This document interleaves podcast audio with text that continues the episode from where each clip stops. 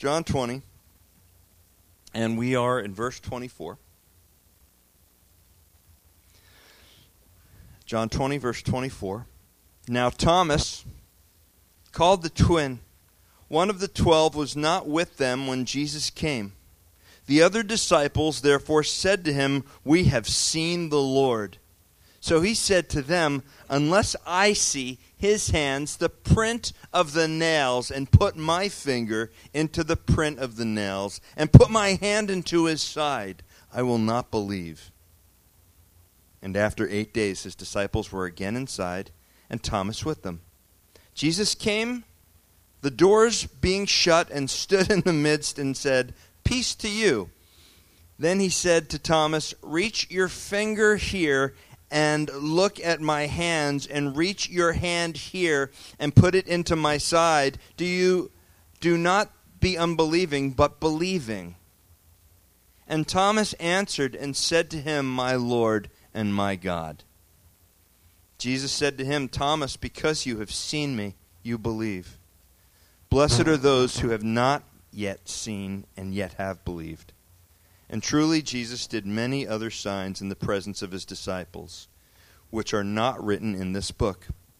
But these are written that, that you may believe that Jesus is the Christ, the Son of God, and that believing you may have life in his name. Let's pray. Father, would you just bless our study today? No matter what has happened through the course of this week, no matter what kind of turmoil even that we have dealt with this morning, there's chaos and confusion in the world. That we're sure of. But there are answers and peace and truth found as your children gather expectantly with your word in hand. So speak to us, please, in Jesus' name. Amen.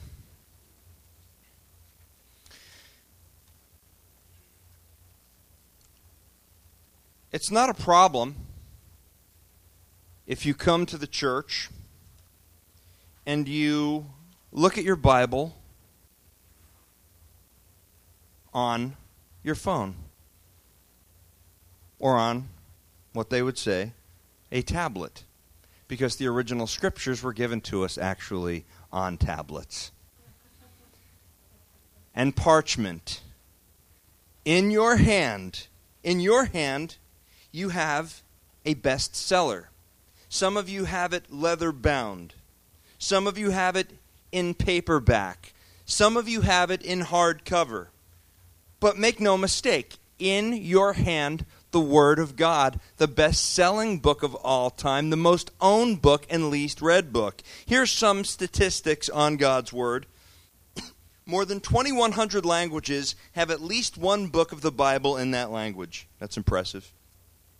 Between 1815 and 1975, it was estimated that there could have been 5 billion Bibles printed. In 1995, one version of the Bible, the Good News Version, that is copyrighted by the Bible Societies, had sold nearly 18 million copies. 20 million. 20 million. That's the number of Bibles that are sold each year in the United States. That's more than double the amount that was sold annually in the 1950s. Now, the average American Christian owns nine Bibles and wants to purchase more. For this reason, the Bible is actually excluded from the book bestsellers list because it would always be on top. It would always be on top. That's the Word of God. Now, you see, in this Word, in this book that is in your hand, oh, it has poetry in it. But it is not solely a book of poetry. It contains law, though it is not solely a law book. It contains history, but we can't reduce it to just being a history book. It contains science, but it's not a science book. It has blessings, it contains curses, it has prophecies, it has promises, it has pictures of the Messiah. There's good news. For some, there's bad news. It helps us understand the past. It also helps us put the present in perspective, and it gives us hope for the future. But this book, make no mistake, written by the Holy Spirit through men and women, is full of stories of people just like us. These are not superheroes and these are not fairy tales. This book is full of the stories of people that are just like the men and women in this room. And in this book, there is an irrefutable pattern. It's an irrefutable pattern that starts with the working of God, Him inviting men and women into that work, and what they do in that moment is a choice that determines and tells the world what they believe about their God. And everybody has that in common. Everybody came in here this morning believing something.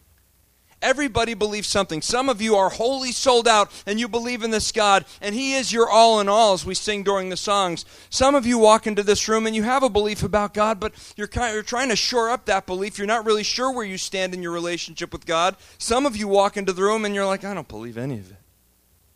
Maybe somebody dragged you in here, maybe someone forced you to come. But what we have in common is that everybody in this room has been created for eternity. Every single person in this room will stand before God, and every single one of us believes something about God. And just like the great stories that are in this book, you know, think about it from the beginning. What happens with Adam and Eve in the garden? You can tell what they believe about their God. Yes? When Satan comes in and he says, Well, did God really say that? They cast doubt, and you can see what Adam and Eve believe. Cain and Abel, when they bring their offerings before God, you can see what they believe about their God. You can see what Abel believes about his God as he brings God his first and his best. And you can see what Cain believes about his God when he gives him the rest. You can see what Noah believes about God when God says, Listen, I'm going to flood out the earth. I want you to build this ark. At that point, people had not seen rain, they'd never seen a ship like this. You can tell invariably with every person that is talked about in this book where they stand in their relationship with God, what they believe about their God. And think about it. For us, all of our struggles in this life boil down to what you believe. Every struggle in this life, whether you're going through the good times or you're enduring the bad times, they reveal what's in our heart about what we believe about the book that this God talks about. Do we believe if He exists? Well, that influences how you receive and you respond what you see in this world. Do I believe He even exists? Do I believe that He's there? Do I believe that He cares? Do I believe that He cares for me? And how much does He care for me? How much does He care for me? See, depending on what you believe in each of these areas, what you believe about your God, that determines how we act, how we respond. And that, in the end, is what determines who we are why we've been created, what you believe about this God. Does he see you when you're sleeping? Does he know when you're awake? Does he know when you've been bad or good? Yes, he does, all right? And so today, as we take a look, we're going to take a look at a man that is remembered for doubting. You've heard of the doubting Thomas, haven't you? All right, Thomas is one of the twelve that was originally picked by Jesus and this man, in the end, is defined by what he doesn't believe about his God. That's how he, he's remembered. And so, when we consider his story today, I want us to consider how will we be remembered? By having this amazing faith that you said, you know what, even when the toughest times hit, I believed who God was, I believed in what he could do, and nothing could shake that, or would we be defined as being saying, man, I'm kind of more like Thomas. Do we believe that God is who he says he is and that he can do the things that he says he can do? So, as we study Thomas, what we're going to do is first today, we've got a few things that we want to accomplish today. The first thing is that we want to understand what faith is and the importance of it. Then we want to take a look between faith and doubt. We want to look at the effects of doubt by studying Thomas, and we want to consider how to grow in our faith. And yes, we will get all of this done by 4 p.m. today. Please turn in your Bibles. Keep that place in John. We're going to be going back there. That's our primary text. Keep your place there, but flip over to Hebrews 11 for a second. When we think of the definition of faith, we think of the writer of Hebrews. Now, it's kind of neat that Hebrews, we really don't know who the author is. A lot of people have speculated that it's Paul. But we don't know who the author is. And that kind of fits, right? because this book has been included because it's consistent with the teachings of the disciples, and we receive it how? In faith, right? We receive it in faith. And one of the great subjects that this book covers is in Hebrews 11. And here's where we find the definition of faith. It says here, verse 1 Now faith is the substance of things hoped for, the evidence of things not seen. That's the verse. It says it's the substance. And when you think of substance, you think of the stuff that's there. That's substance, right? But now, faith is when we're talking about the stuff that is there, even though you might not necessarily be able to see it. One pastor says is that it faith accepts what God has said is as good as done. It accepts his word as being as good as done. Another author says that faith functions in present based on what God has said about the future. So we live in the present, living for the future. And one of my favorite pastors says it like this Faith is believing it is so, even though it isn't so, because God said so. That's Tony Evans, in case you couldn't get that one, all right? Faith is believing it is so, even though it isn't so, because God said so. In other words, it's operating in your life saying, listen, I don't know how this is going to work out. I don't know what the future holds, but I know who holds the future. And because I know who holds the future, life is worth the living, as the old hymn says, just because he lives. I trust him, though I don't know how things are going to work out. That's faith. And the Bible says, and it's right down here, just a couple of verses lower, in verse 6 in Hebrews, it says, How important is this faith? It says, Without faith, it is impossible to please God. For he who comes to God must believe that he is, and that he is a rewarder of those who diligently seek him. Do you get the importance of faith? Ephesians says, By grace you have been saved through what? Through faith. This not of yourselves, it's the gift of God. It's not by your actions, so no man can boast. What you believe about this God. How important is faith? Well, this whole chapter, Hebrews 11, is actually what's called in many Bible circles and in many commentaries, it's actually called the Hall of Faith. It's the hall of faith. It's full of the stories of great men like Abraham, who was told to leave his father's country and to go not to a place that he was aware of, but to a place that God was going to tell him. So, in other words, leave everything you know, leave everything you love, and take a leap of faith to a place. I'm not going to tell you, but you're just going to have to trust me. That's faith. He does it. Abraham, take your son, your only son, your only begotten son, and take him up to the mountain to sacrifice him. That's faith, right? And that's what Abraham is known for. And as you go through Hebrews 11, what you see are the stories of men like Abraham and Moses and Rahab and Gideon and Samson. Samson the scoundrel? Yes, Samson is included in the hall of faith. And David and so many more of the prophets that lived and conducted themselves in a way that said, listen, we believe in what God is going to do and who this God is, and that's how we live our lives, even if we can't see it all the time. That's faith. Everybody in this room has a degree of faith. Everybody. If you've ever flown in an airplane, you have faith. Is there anybody here that has not flown in an airplane? All right, so everybody here has flown on an airplane. Now, let me ask you something. When you walked onto that airplane, how many of you insisted on meeting the pilot, getting to see all of his credentials, getting to see that he went to school? You, how many of you did a background check on your pilot to make sure that he had all the credentials that he said he had? Have you ever done that? No, but you went how many feet in the air? You went 20,000 feet in the air with someone you've never met. Now, sometimes they say his insanity is doing the same thing over and over and expecting different results. I think that flying in an airplane gives it a close, close second. You have faith, the very fact that you came in here today, before you sat in your chairs, did you, did you kick it?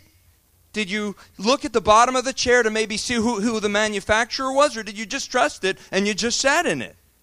You just sat in it. Why? Because you have faith. You have faith. Everybody has faith in something. Everybody believes in something. And 2 Corinthians 5 7 says, We walk by faith and not by sight as Christians. We walk by faith, not by sight. We're not reduced in this life to the things that we can only see, to the things that are only in front of us. This is important as we study Thomas. We have to understand this about faith because Jesus said something so crucial in understanding this passage. He said in Matthew 17 20, with the faith of the mustard seed, you could move a mountain. Isn't that cool? Faith of the mustard seed, you could move a mountain. In Luke 17, 6, he says, With the faith of a mustard seed, you could uproot a mulberry tree. But I would ask you, how many of you have mountains right now in front of you that aren't moving? And you would say, I have faith, Pastor. I wouldn't be here if I didn't have faith. I wouldn't be here. So you'd say, I have that faith of a mustard seed. Why isn't the mountain moving? Why can't I uproot the tree? I think Jesus helps us understand in Matthew 21 21 because he says it like this now. He says, If you have faith and do not doubt, if you have faith and do not doubt. It's not just the faith of the mustard seed. If you have faith and do not doubt, then you can cast the mountain into the sea and in Mark 9, we get an even greater example as a father desperately comes to Jesus and he says, Jesus, my son is sick. He's been having these seizures. He throws himself into water, into fire, and, and they, they, they can't heal him. Jesus asks him, He said, Do you believe that with God all things are possible? And do you remember the man's response? Because this is crucial if we're going to understand today's study. He said, Lord, I believe. Help me in my unbelief. You get that? Yes, Lord, I believe. Did the disciples believe Jesus? Did they believe him all the time? No. But they believed him enough to put down their nets and follow him, to leave their businesses behind, to leave their families behind, to leave their father behind, to go and to follow him. But there were moments in his ministry where Jesus embarked on a course of action, and the disciples were just like, uh, What are you doing? Kind of like we've been in our life sometimes, like, okay, God, you know, I, I know that I'm praying for faith, but, but the situation in front of me is impossible. And God's saying, I know. That's why you prayed for faith, right? And so, there's a relationship between faith and doubt. And I would say to you like this you have the faith of the mustard seed. What if you have the faith of the mustard seed, but what if you have the doubt of a mulberry tree? What if you have the faith of the mustard seed, but what if you have the doubt of the mulberry tree? Do you think at times, sometimes our doubt overshadows our faith? Because our doubt is so strong. And I'll give you a practical example of how this works. If anybody in this room has tried to lose weight, I've given up. But if you've ever tried to lose weight, you go to McDonald's. Okay? No, if you want to lose weight, you don't go to McDonald's in the first place. But let's say you're trying to lose weight and you do go to McDonald's and you go in there set on saying, okay, you know what? I'm going to have the chef salad because McDonald's is so known for their salads, right? No, you go to McDonald's and you want the double burger. You want it with cheese. You want it with bacon. Well, I don't want it with cheese, but you might want it with cheese. You want it with cheese. You want it with bacon. And you want this big, fat, juicy burger. And then you want these fries with an incredible amount of sodium on them an incredible amount of salt on them. So you've got the burger, you've got the fries, and you want the apple pie. The old apple pies were the best. And now they say, What can I get you to drink? Can I please have some Diet Coke? I mean, does that make sense to anyone? Doesn't make sense to anyone. Okay, is it possible at that moment you're not going to lose the weight because you're being so inundated with the fat foods that the Diet Coke isn't going to mean a whole lot? So, if you're going to McDonald's after church today, my counsel to you is go hard or go home. All right? go hard or go home. So there's a relationship between there's a relationship between faith and doubt. And if we have the faith of a mustard seed, that's a good thing. But the doubt, and that's how Thomas is defined. Thomas is defined by his doubt. So let's go back now to the book of John and let's look a, take a look at our friend. Let's get a little bit of background on our friend Tommy boy. All right? Thomas is one of the most interesting disciples. The only one that really talks about him or quotes him a lot is John. Okay? And John talks more about Thomas than anyone else. And in John 11, as Jesus is approached by two sisters, this is the first encounter that we really have with Thomas. The two sisters say, Lord, our brother, the one you love, is sick. Come heal him.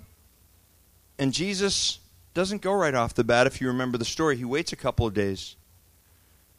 He waits a couple of days, and when he's been into that region before, they've tried to kill him. And then when he finally tells his disciples, okay, our friend Lazarus is sick, we're going to go. We're going to go take care of business. The disciples raise their voices and they say, oh, well, we don't think that that would be such a great idea. Because last time you went there, Jesus, they tried to kill you. And Jesus was like, listen, we have to go. This is what we're called to do. And so Jesus takes them, and it's Thomas that raises his voice, and he says, okay, let's go die with him. Oh, Thomas the faithful, right? Yeah, Thomas is the one that says, let's go die with him. Optimistic, pessimistic, doubter, right? We've got Thomas the doubter. Later in John 14, when Jesus says, I am the way, the truth, and the life. No man comes to the Father but by me. And he goes on to tell the disciples, Where I'm going, you can't go. And Thomas again questions him I have no idea where you're going.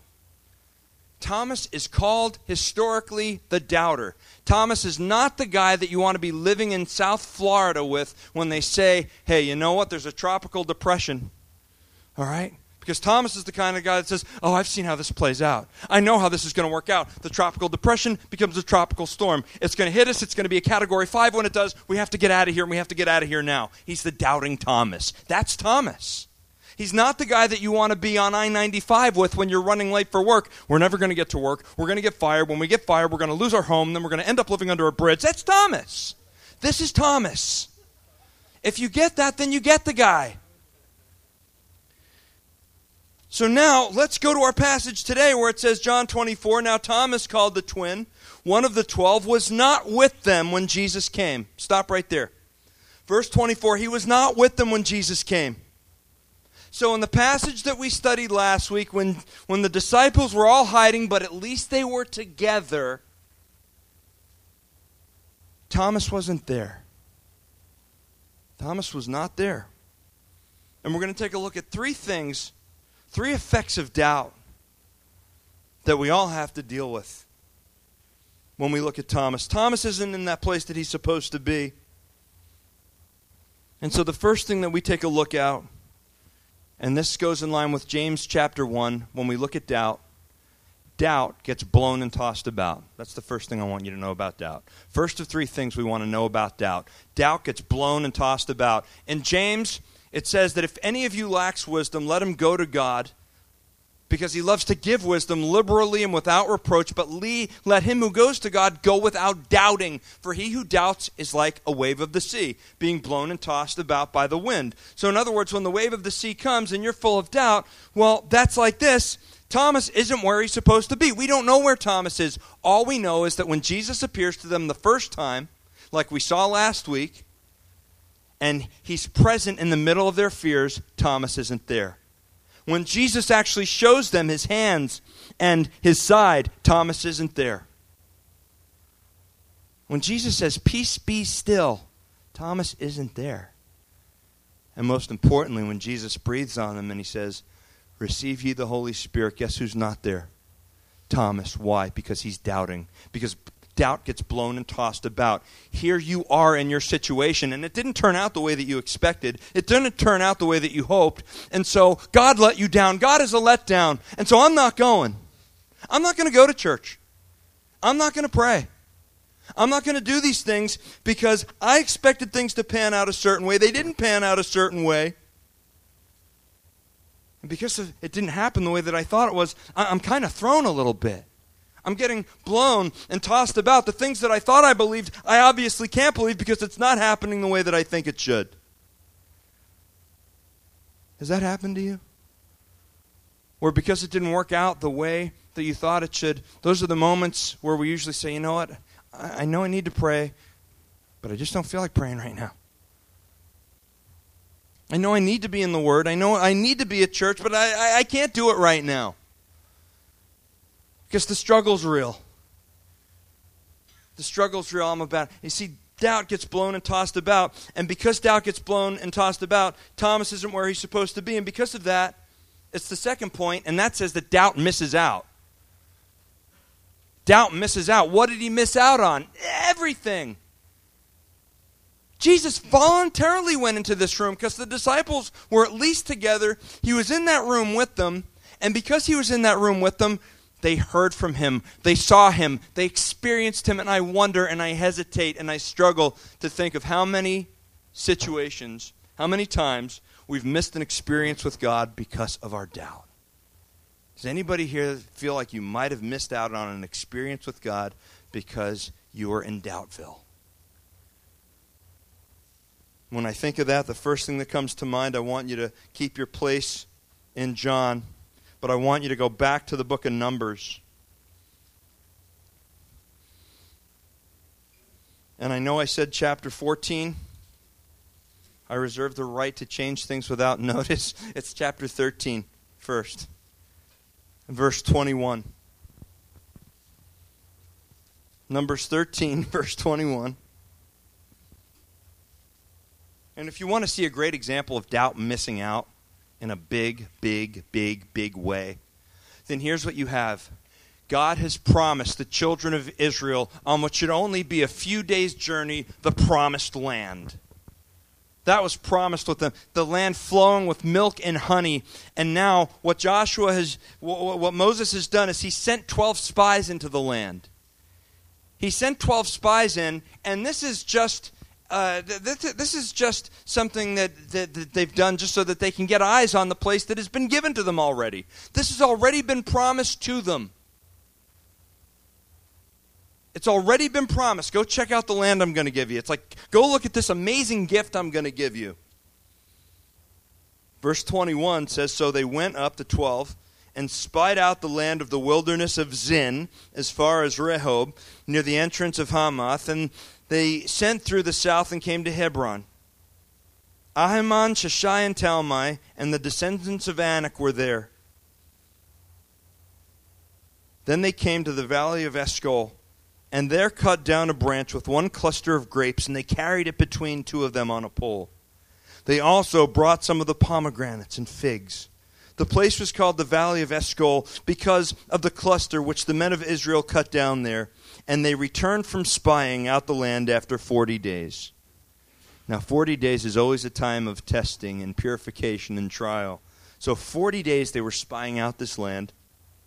Verse 26 says, Now they departed and came back to Moses and Aaron, all the congregation of the children of Israel in the wilderness of Paran at Kadesh, and they brought back word to them, to all the congregation, and showed them the fruit of the land. Oh, they were so excited. Look at this fruit. Look at these grapes. Look at these pomegranates. Then they told them and said, We went to the land where you sent us. It truly flows with milk and honey, and this is its fruit.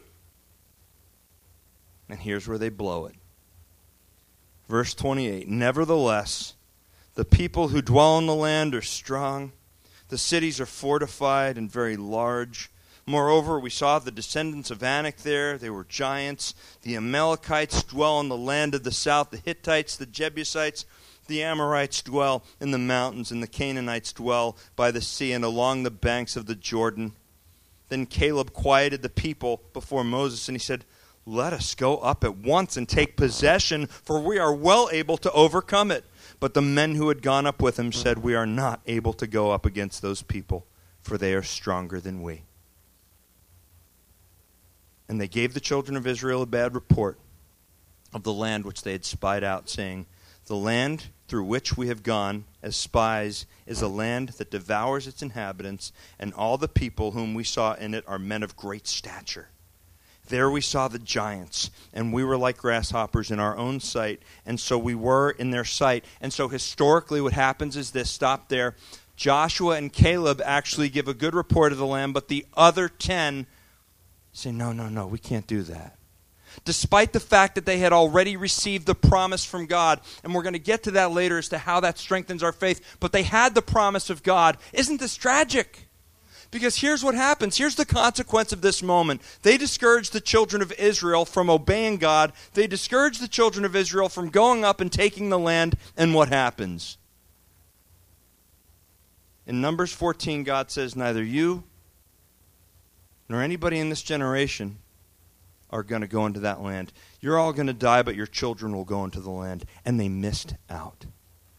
Despite the fact that God said, This is already yours, they went and they looked and they saw the land flowing with milk and honey. They saw the grapes and the pomegranates and all the good stuff. And they looked, but they saw the giants in the land, and that made them cower because they made the giants bigger than their God. There are so many promises in this book that apply to us, and yet we forget these promises. And God has promised, and, and we sit there and we look at the size of the situation and the size of our experience and the size of our circumstance. And if our faith is based off of experience alone, if your faith is based off of your experience alone, then that experience is always going to let you down. And that faith is always going to let you down if your faith is based off of your experience. They look and they say, no, no, no, we can't go in there. And because of that, nobody goes in there for 40 years. See, doubt gets blown and tossed about. Doubt misses out. Thomas didn't receive the Holy Spirit, at least at that moment. He didn't receive the Holy Spirit. But let's see what else he says. Let's go back to John 20. And this is where we'll be for the remainder of the morning and into the afternoon and possibly late evening. and he says here, Thomas says this. It's in verse 25. After the other disciples said, We have seen the Lord, here's what Thomas says Unless I see his hands, the print of the nails, and put my finger into the print of the nails, and put my hand into his side, I will not believe. Unless I see it. Oh, it's not good enough to me that you've seen it. It's not good enough to me that you've experienced it. I have to see it. And if I don't see it, well, then I ain't believing it. See, the Bible says we walk by faith and not by sight, but the world says seeing is believing, right? And so it brings us to the last point about doubt. We say doubt gets blown and tossed about, doubt misses out, and doubt gives us a false sense of clout. I just had to find something that rhymes. I apologize for that one. But doubt does give us a false sense of clout, doesn't it? All right? Thomas says, unless he proves it to me. Really, Thomas? Who are you? That God has to prove it to you. He just died on the cross, and he's got to prove it to you? And we say, how could Thomas even make such a bold statement, and yet don't we do the same thing all the time? There's a reason that the Bible says, trust in the Lord and lean not on your own understanding. And that is because our tendency is to lean on our own understanding. And every time we lean on our own understanding, well, what we're doing is we're giving ourselves a false sense of clout. Whenever I start relying on my resources, well, I guess God isn't going to get the job done, so I got to do it. Have you ever done that? Well, God didn't show up when he was supposed to. Saul got himself in a lot of trouble, we've seen in the first Samuel study. Saul got himself in a lot of trouble by saying, you know what, God didn't show up when I wanted him to, so I took matters into my own hands. And Thomas has the same heart, and so often so do we. Even people that have been walking with the Lord for a long time. I mean, have you gotten ourselves in trouble because there's a relationship and we just want to see things get worked out. And so we force the issue when God is saying, I don't think that He's ever said it quite like this, but slow your roll. I don't think that that's anywhere in Scripture, but God's just kind of saying, those who wait upon the Lord. But so often we don't want to wait. We want to go, go, go, go, go, go, go. Now, because of this, Thomas has put himself in a position that he was never meant to be in. And because of that, God has called him out on it in a big way. Because Thomas not only misses out on that not only misses out on that experience with Jesus, but according to the scripture verse 26 says, "And after 8 days his disciples were again inside and Thomas with them." So, in other words, did Jesus say, Oh, well, Thomas said I have to prove myself to him, so I better go do that right away? No. No, no, no. It says here instead, after eight days. After eight days. In God's timing, when God's ready. And this time the disciples were again inside, and Thomas was with them, and Jesus came, the doors being shut and this is a repeat performance because the doors were shut last week. So now the doors were shut. He says the same thing he said last week Peace be to you. And then he goes right to Thomas. All right, let's go. Let's deal with this right now, Thomas. You've said I have to prove it to you. Well, here I am, my friend. Here I am, okay? So reach your fingers here, Thomas. Is that good enough? Here, look. Reach, reach your fingers into my hand. Re- reach your hand here and put it in my side, okay? Do not be unbelieving, but believe now. Do you believe, Thomas? Thomas answered and said to him, My Lord and my God. What does it take? How strong is doubt? What situations in our life right now are we getting blown and tossed about? I have no idea which way is up because, like Thomas, we got blown and tossed about. And yeah, we have the faith of the mustard seed. That's why we're in church, because we have that faith of a mustard seed that said, listen, I know that I should be in church. I want to hear God's word, but the situations in my life are about the size of a mulberry tree. And so I have the faith, I have the faith of a mustard seed, but I've got the doubt of the mulberry tree. And that's the struggle when we lean on our own understanding. And finally, Thomas believes, but listen to what Jesus says to him. Thomas, because you have seen me, you have believed. Blessed are those who have not seen and yet believed. This in contrast to the writer of the story. We see the effects of doubt. Some of us are feeling confusion in our lives right now. Some of us are missing out on God right now because of the doubt, the way that we've allowed doubt to seep into our lives. Do you remember that there are stories with the disciples where the, Jesus had fed the multitude. In the book of Mark, starting in chapter 6, he feeds 5,000. Then he feeds 4,000. And then in that same chapter, he's on a boat with his disciples and they forget the bread and they start fighting with each other. You forgot the no, you forgot the bread. We don't have any bread here. And Jesus is saying, oh, "Are you kidding me? Are you kidding me? You just saw me feed the 5,000. You just saw me fed the 4,000. And now you're in the boat. Are you really fighting about this? Serious. What does he say at that moment? He says, The leaven of the Pharisees has seeped in. What is that? That's doubt. That's unbelief. That's unbelief. So, I think we need to look at what God's Word. We've t- taken a look at doubt enough now, right? You've all experienced the effects of doubt in your own life. We've all seen the effects of doubt on Thomas, and we've all taken a look and found application. But now, what do you say we look at God's Word to see what it says about decimating doubt, destroying doubt, overcoming doubt? Because everybody in this room has a certain amount of doubt that creeps in at certain times. How do we overcome our doubt? so that we not only have the faith of the mustard seed, but that we're moving mountains and pulling mulberry trees up. Well, I'm going to give you 10 quick things, and you're taking a look at the clock and you're going, he's got 10 more points? No, just chill. It's all good. All right, I'm going to give you 10 quick points, and the first thing is going to be very simple. If you want more faith, you can write it down. You ready for it? It's the first of 10. Ask. Ask.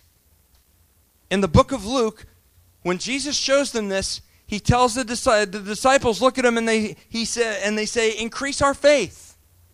So if you want more faith, ask God for it. Now be careful. That's a dangerous prayer. because here's what happened God, I want more faith. I want to be more like you. I want to just believe in no matter what circumstance, no matter how hopeless the circumstance, I want to believe. I want great faith. I want faith like Abraham. Okay, then here's your impossible circumstance. Are you ready for it? And then it's kind of like, God, love me less. Love me less. So if you want more faith, the very first thing is we ask. But when you ask, be very careful about asking because you'll be put in situations that are going to force your faith to grow. Your faith in this room grew how? When things were going great? When you had the perfect job and the perfect relationship and everything was sunshine, lollipops, unicorns, and rainbows? No. Your faith grew when you were going through the struggles. And so we ask God increase our faith, but it's the most dangerous prayer in the Bible. So the first thing is ask. The second thing is read the Word. Read the Word. Thy Word is a lamp unto our feet and the light unto our path. The longest chapter in the Bible, Psalm 119, and it's all about God's Word. Read the Word. The Word is full of promises. And how are we going to rely on His promises unless we know the promises? How do you rely on the promises of God in your struggle unless you know the promises? That's where the children of Israel blew it, gang.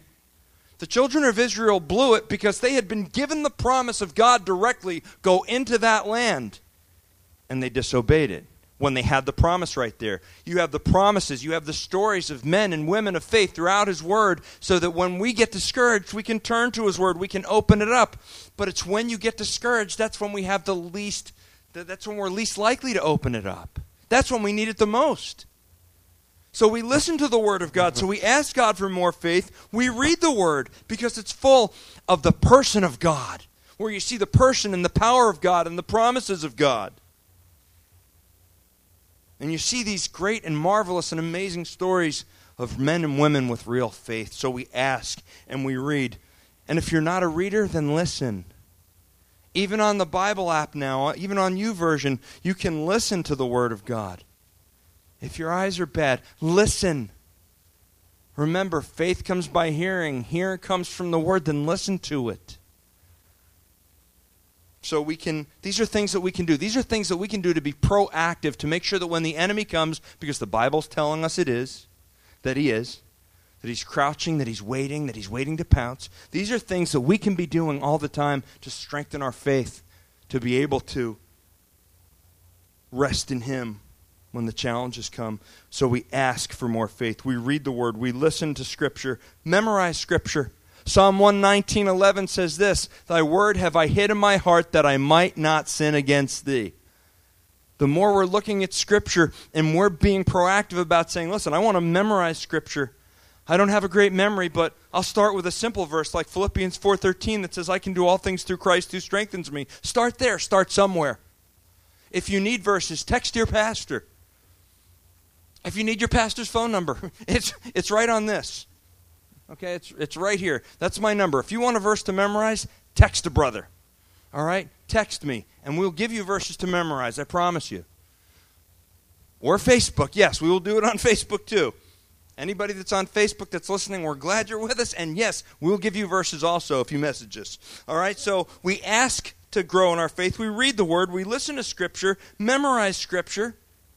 And that's important that we have that scripture hidden there because when the waves come, we can say, okay, God, I know they're not going to take me down because greater is He that is in me. Here's the other thing that we can do as we're growing in our faith we can make sure that we're confessing our sin as it comes up. As we're sinning, we don't want our sin to hold back because here's the thing it's like when we say that you have the faith of the mustard seed, it's not just the doubt of a mulberry. If I'm just going about my life like I don't even care if God's there, then I can't expect Him to work in and through me. So we've got to make sure we confess our sin. If there's a sin, confess it as it comes up, as it comes to your mind. Sit with God today and say, God, is there anything that I have to confess before you? Anything. And just bring it to Him. Don't let that sin hold you back. Psalm says, If I regard iniquity in our, my heart, he does not hear me. It's not that he can't hear me, but we want to unleash. We don't want to hinder anything that God wants to do. So when sin comes up, confess it. 2 Corinthians 10:5 this is the next point point 6 take every thought into captivity monitor what you put in the filter cuz there's a lot of garbage you know we posted on Facebook this week you're taking a look at more celebrities more sexual harassment more gun violence. You see this all over the place and we say how could this happen? How could it not? How could it not when we're inundated with 24/7 news when our default is going in front of the television where all we're seeing is sexual immorality and gun violence, how could it not somehow take root? So if we want to see God working, then we have to expose ourselves to the things of God, and that's by taking every thought into captivity. Here's another thing we can do we can listen to messages. Do you have a favorite speaker you listen to? You know, I listen to a lot of Evans. I listen to a lot of Pastor Chuck stuff. A lot of you listen to Charles Stanley. Listen be listeners. What do they have to teach you? I have to sit before the Word of God. I love teaching God's Word. I love it, in case you haven't noticed. But I also love listening to a good message. And I love texting the guys saying, "Oh man, I just I just read this." It's like Pastor Chuck had a uh, something that uh, that I listened to this week, and he said, uh, "Sin is going about like a roaring lion, but Jesus ripped Satan's teeth out." Yeah. Yeah, I can get into that, man. I can get into that. Listen to messages. Here's another thing you can do.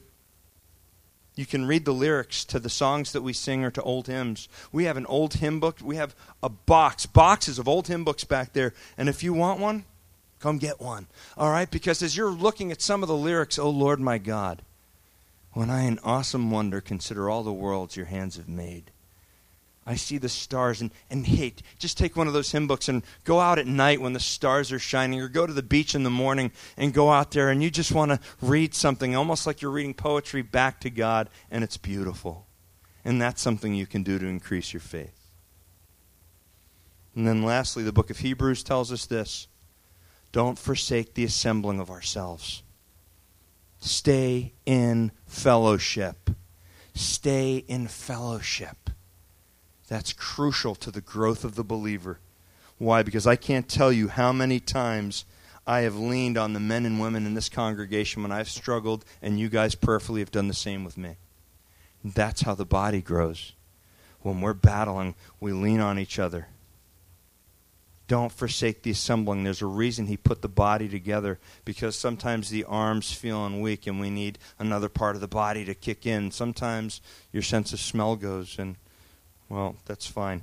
Uh, but we have different parts of the body, and everybody has different giftings, and everybody has different sensibilities. And sometimes you're feeling strong when I'm feeling weak, and sometimes I'm feeling weak when you're feeling strong.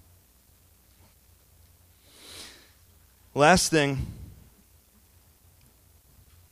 today, I would just encourage you as we look at the power of doubt to understand that there are things that you can be doing to increase your faith. If you're not doing them and you're not seeing God work, don't ask why. Because they're all right here, and these are all things that are commanded in Scripture for us to do. I leave you the story of a man that was driving one day. And as he was driving, well, his brakes went out in the car. And as the brakes went out in the car, the car was about to go over a cliff. But the man was able to, to jump, off, jump out of the uh, driver's seat. And as he, uh, as he was coming, as the car was coming towards the end of the cliff, he got out of the car. But he, because of the momentum, he was forced over the side of the cliff. And he, he grabbed onto a branch. And as he grabbed onto this branch, he was dangling over a precipice that was hundreds of feet from the ground, screaming, Somebody help me! Somebody help me! And a voice came out of the sky Do you believe that I can help you? The man responded, Yes, yes, I believe. Please help me. The voice came out of the sky again. Do you believe that I have the power to help you? Yes, I believe. I believe. Please help me. Do you believe I love you enough to help you? Yes, I know you love me. I know you can help me. I know you have the power to, so please help me. The voice from the sky said, Because you believe, I will help you. Now let go. The man looked up after a brief silence and he said, Is there anybody else up there? Is there anybody else up there that can help me? Oh Lord, I believe, but help me in my unbelief. Help me in my unbelief. I'm going to ask you all to stand up right now.